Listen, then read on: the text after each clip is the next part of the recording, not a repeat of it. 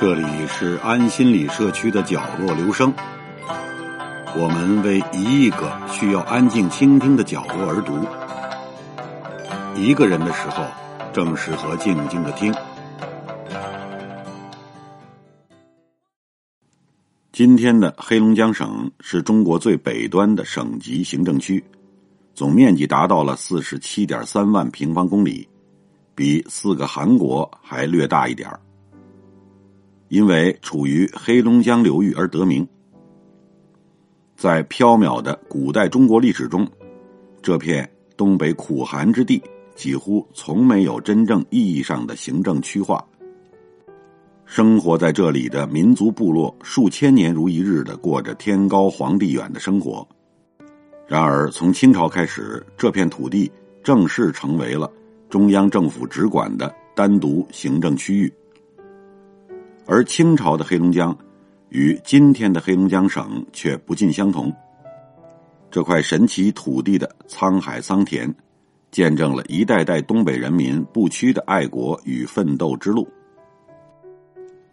清朝之前，黑龙江所在的东北北部，长期处于荒芜不治的吉米统治区域。中原王朝对这块区域。从未实行过真正意义上的直接管理，大部分时间采取的是通过封赏当地部落首领等方式来进行吉米统治。之所以无法将当地郡县化，一来由于地理上的绝对偏远，导致中央王朝远程操作的控制力鞭长莫及；二来是当地绝对寒冷的气候条件。与风格迥异的部落民族，使该地区的行政管理成本过高，而最重要的则是，东北北部很难产生真正具有战略威胁的地缘势力，因此也缺乏实际统治该地区的战略刚性需求。然而，当历史车轮进入十七世纪中叶，东北北部的黑龙江。纳入直辖，则变成了势在必行的举动。首先，起家于东北的建州女真，将广阔的东北北部视为自己的大后方，具有天生的地理优势。另外，掌握了火炕与棉花等保暖神器的建州女真，可以有效增强自己在东北的环境适应能力，而且。东北北部的部落，一定程度上与女真存在同宗关系，如黑龙江中游的呼尔哈女真人。除此之外，黑龙江下游的赫哲人、吉米施、阿依努人，上游的索伦三部，同样与女真共属于通古斯族系，在语言与文化上存在着共通性。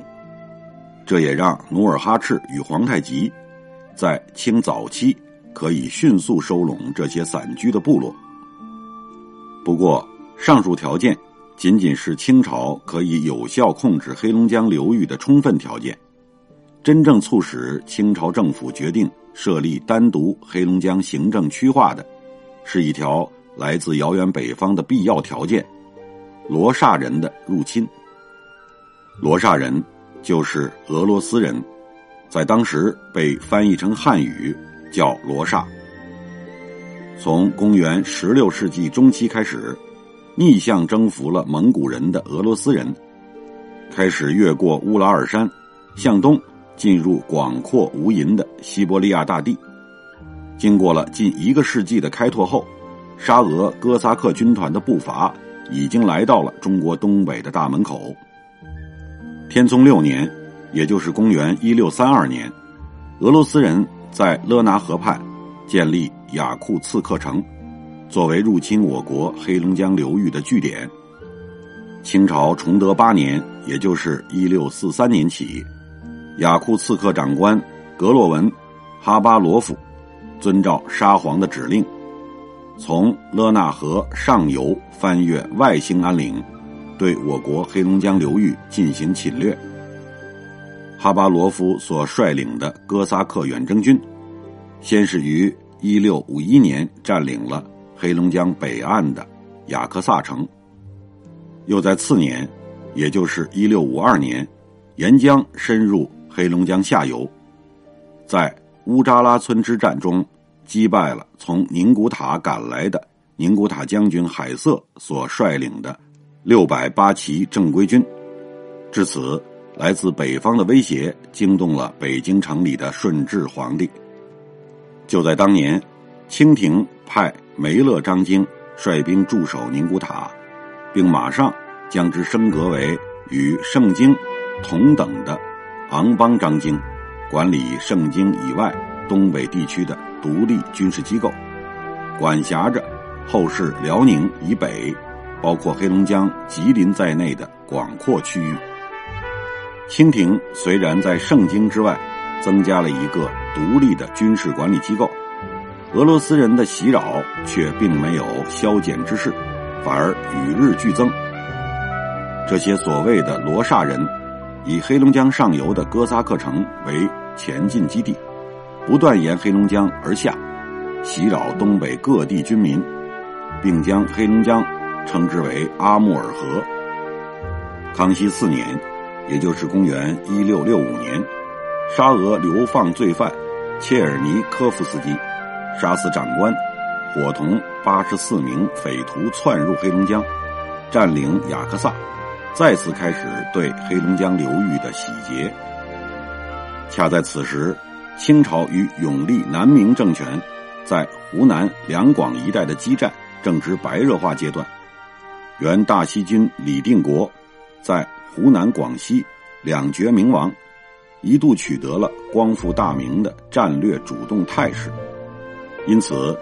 清王朝必须在南方优先针对南明军，而在北方选择消极防守的态势，不再主动寻找战机围剿罗刹军队，只能等待南方有利战机的出现。在此期间，清朝在爱辉驻黑龙江城，希望在中游遏制住黑龙江上游席卷而来的沙俄军队，这同样。是防御战略政策的体现。康熙二十年，也就是一六八一年冬天，清军攻入云贵省城昆明，吴三桂之孙吴世凡自杀。公元一六八三年，清朝海军在施琅的率领下收复中国台湾。至此，清朝在南方的所有战事尘埃落定，清政府。终于有机会回望东北，而此时距沙俄再次占领雅克萨已经长达十八年之久。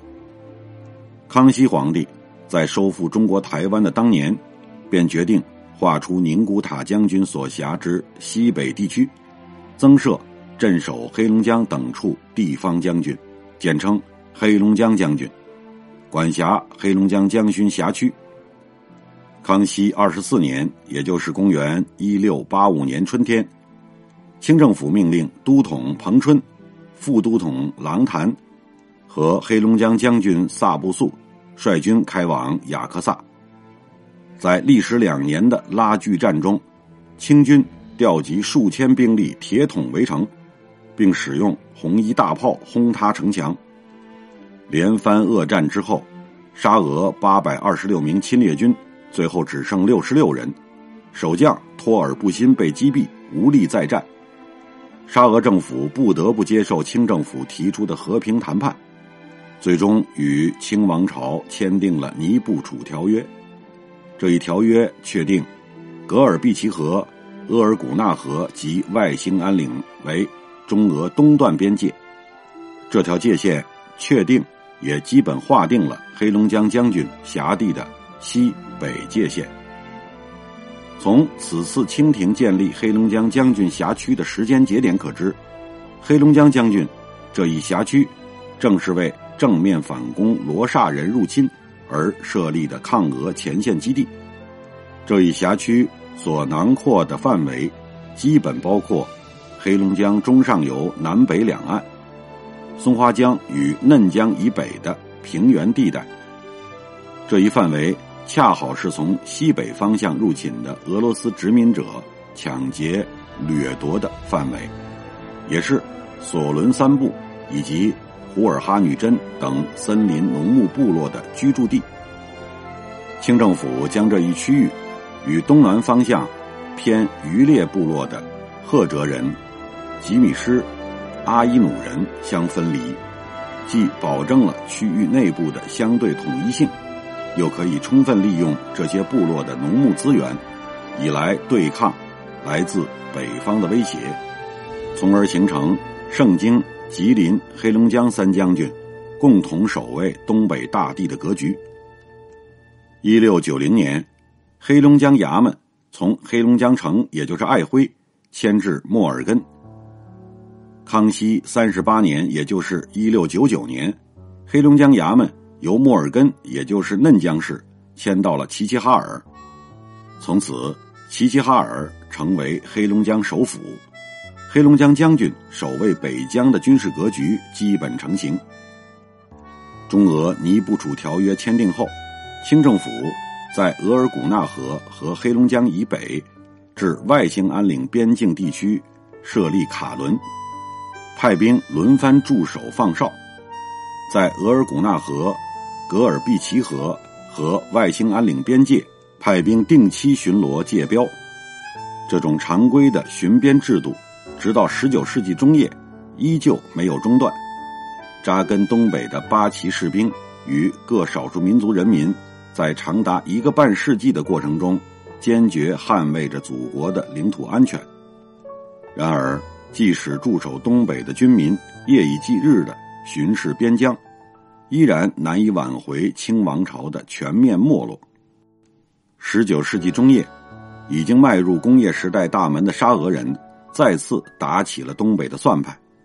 这次，他们不再翻山越岭，而是直接率领舰队。登陆黑龙江入海口，并在短短的数年之内，在黑龙江北岸与乌苏里江东岸建立了数不清的军事据点，而清政府却在与太平天国的较量中自顾不暇，任由俄罗斯完成了对这些地区的实际占领。一八五八年和一八六零年，《爱辉条约》与中俄《北京条约》的签订。使黑龙江北岸与乌苏里江东岸的一百余万平方公里土地拱手让人，黑龙江与吉林两省面积大为缩水，尤其是黑龙江省，仅剩下来黑龙江以南和松花江以北的半数领土。光绪三十三年，也就是一九零七年四月，行将没落的清政府对东北各地进行改革。将军改设为巡抚，实行省府县三级体制。黑龙江将军正式转型为黑龙江省。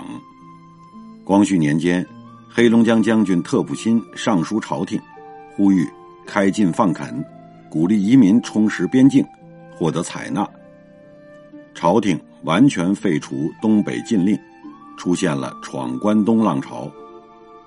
直到中华人民共和国成立以后，一九五四年八月，松江省建制撤销，与黑龙江省合并为新的黑龙江省，省会由齐齐哈尔市迁往哈尔滨市，哈尔滨市改为黑龙江省省辖市，为黑龙江省省会。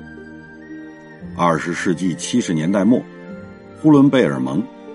大兴安岭地区的鄂伦春自治旗、莫里达瓦达斡尔族自治旗，由黑龙江划归内蒙古自治区管辖。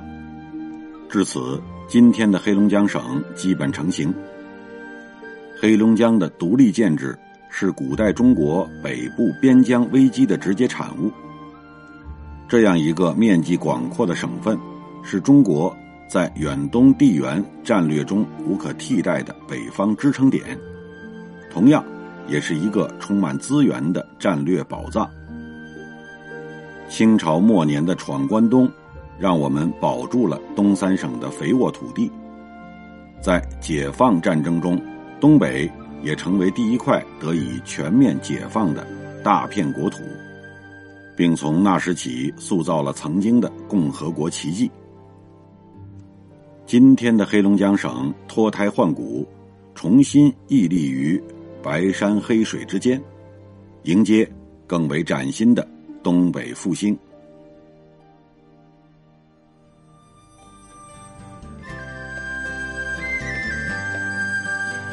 以上为您朗读的是选自作者凯风自南在公众号“国家人文地理”上的一篇文章。